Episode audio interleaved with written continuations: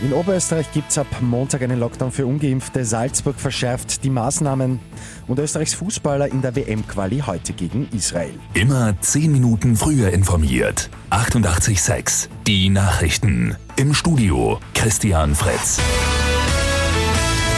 Oberösterreich und Salzburg verschärfen jetzt doch die Corona-Maßnahmen.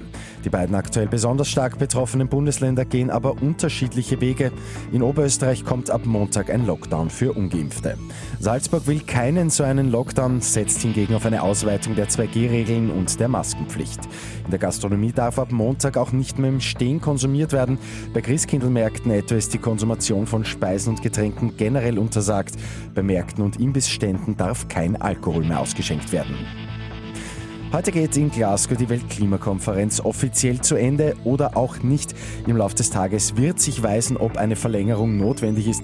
Die letzten Weltklimakonferenzen mussten immer verlängert werden. Großbritannien als vorsitzendes Land wird heute auch einen neuen Entwurf für eine gemeinsame Abschlusserklärung vorlegen. Für Österreichs Fußballer steht heute das vorletzte WM-Qualifikationsspiel an. In Klagenfurt geht es ab 20.45 Uhr gegen Israel.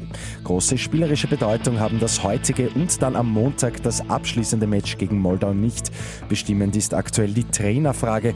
Gewinnen die Österreicher nicht beide Spiele, könnten es auch die letzten beiden für Franco Foda gewesen sein.